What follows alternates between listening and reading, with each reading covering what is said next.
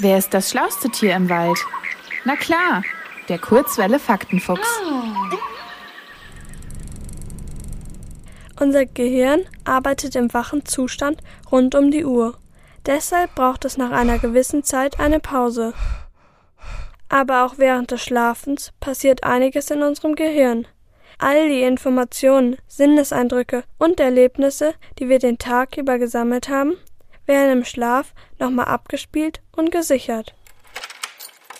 Auch der Rest unseres Körpers braucht Schlaf, um sich zu erholen. Nur wenige Menschen kommen mit zu wenig oder sogar gar keinem Schlaf aus.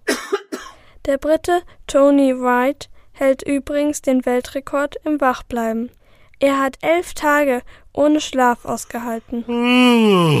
Im Durchschnitt schläft ein Mensch etwa ein Drittel seines Lebens.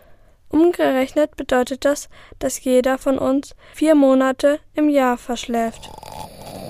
Manche Tiere haben übrigens ganz andere Schlafangewohnheiten als wir Menschen.